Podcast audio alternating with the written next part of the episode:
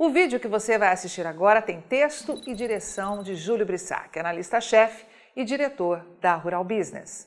Como nosso assinante que opera direto ou indiretamente no mercado de proteína animal sabe muito bem, existe um jogo ambiental pronto para bater e com força na porta do produtor, com possíveis desvalorizações financeiras para o gado, digamos, ambientalmente incorreto, avaliado sabe-se lá por quem, ou no caso do frango e do suíno, por meio da pauta sanitária.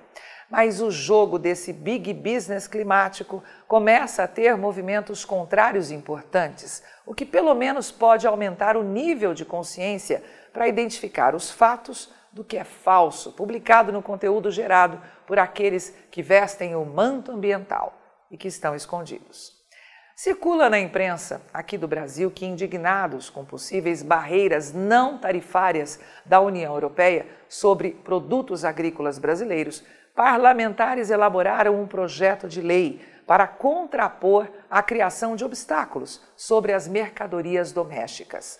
Após a montagem da estratégia da iniciativa no Congresso e de finalização de ajustes no texto, o senador Zequinha Marinho, do PL do Pará, já protocolou o projeto no Senado.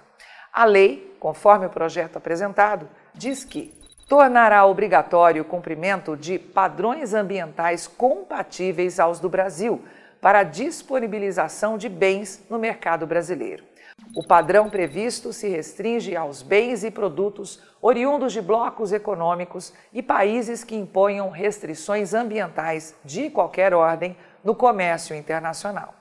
Com o apoio da bancada ruralista, a intenção é contrapor a possível classificação do Brasil como um país de alto risco nas novas regras implementadas pelo Bloco Comum na semana passada, conforme previu o eurodeputado Christoph Hansen, por causa do desmatamento, principalmente na região amazônica.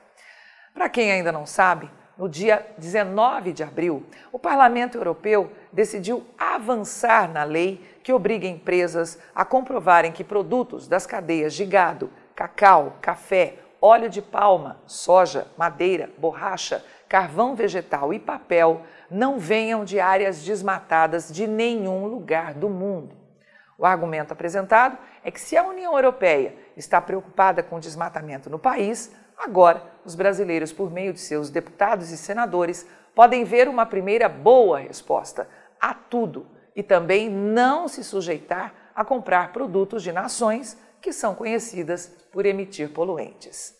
E o que você vai ver ao chegar à final deste vídeo, meu amigo, é o tamanho da hipocrisia que existe nesse discurso da União Europeia.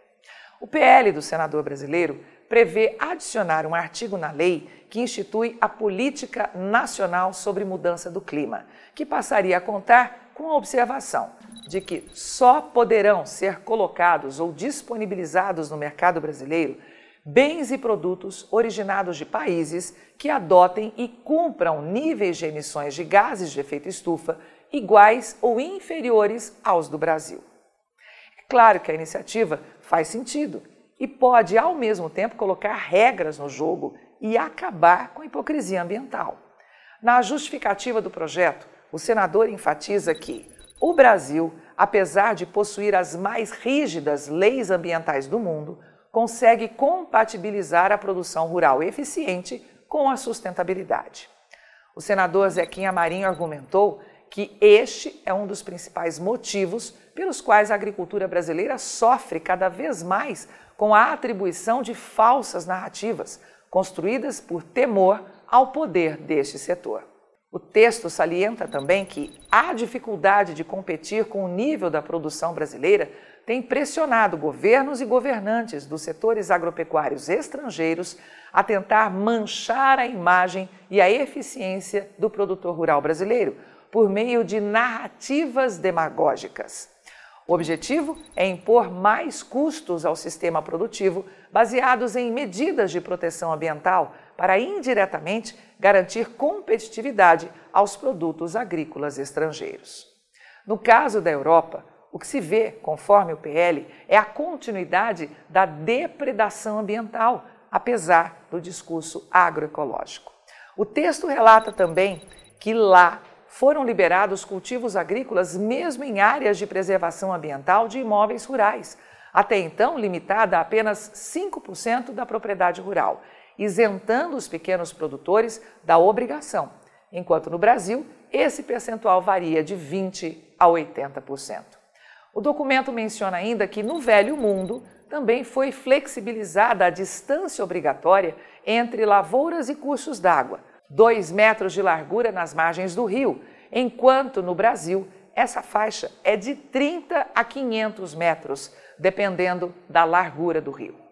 O cumprimento de todas as normas ambientais, sociais e tributárias acarreta significativo aumento dos custos de produção, resultando em uma notável redução de competitividade em relação aos demais países produtores.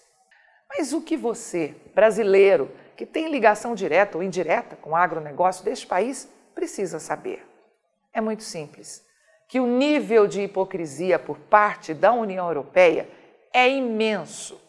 E para exemplificar isso, nós vamos citar apenas dois mercados, o da carne bovina e o do milho. E vamos começar pelo cereal.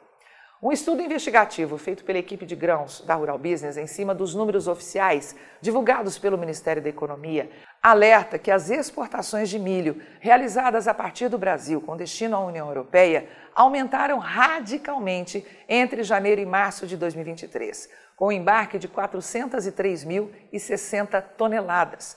Este volume representa uma alta anual de nada menos que 294% já que no mesmo intervalo do ano passado foram exportadas 102.190 toneladas. No faturamento, o aumento foi ainda mais impressionante, 370,9% em um ano, com a receita fechando em 113 milhões e 640 mil dólares. E graças ao câmbio médio de 5,19, a movimentação em reais chegou a 590 milhões e 70 mil reais, ganho de 367% frente ao visto no ano passado. E, claro, novo recorde. Destaque ainda para a média da tonelada, que cravou 282 dólares, ou 1.464 reais, o maior resultado da história. Mas e a carne bovina? Os europeus estão mesmo comprando menos aqui no Brasil? Evidentemente que a resposta também é um sonoro não. É, meu amigo. É claro que os oportunistas, que adoram vestir o falso manto ambiental, não vão comentar por aí, mas a realidade é que os frigoríficos exportadores de carne bovina aqui do Brasil estão vendendo cada vez mais para a União Europeia. No primeiro trimestre, as vendas para esse destino somaram 20.170 toneladas, ampliando os embarques em mais de 20% na comparação anual. O faturamento acompanhou a curva ascendente, já que a receita chegou a 141 milhões e 980 mil dólares, ou 737 milhões e 250 mil reais, a maior receita da história para o primeiro trimestre. E os números oficiais do Ministério da Economia, investigados sistematicamente pela Rural Business, mostram também que a tonelada de carne bovina enviada para a União Europeia foi negociada pelo preço médio de 7.038 dólares, ou 36.547 reais, uma queda anual de 2,1%, mas ainda assim a segunda maior marca da história. De todo esse volume exportado, 75,9% foram de produtos in natura, 12,4% de miudezas bovinas e 11,7% de carne industrializada. E, finalmente, como foram as exportações de carne de frango in natura industrializada dos frigoríficos que operam neste segmento aqui no Brasil, embarcando o produto para a União Europeia. Veja que entre janeiro e março deste ano, 30.080 toneladas foram embarcadas para o bloco, ou seja, 51,4% a mais que o visto no mesmo intervalo de 2022. Desse total, 63,7% foram de produto in natura e 36,3% de produtos industrializados. E para encerrar, veja só o faturamento: 82 milhões e 170 mil dólares, que convertidos ao câmbio médio de 5,19, se traduziram em 426 milhões e 700 mil reais, entrando diretamente nos cofres dos frigoríficos exportadores aqui do Brasil, que de um ano para o outro viram aumentar a receita em quase 46%, batendo, é claro, um novo recorde. Diante de tudo que acabamos de te apresentar, que tal falar a verdade? Chega de hipocrisia, é ou não é?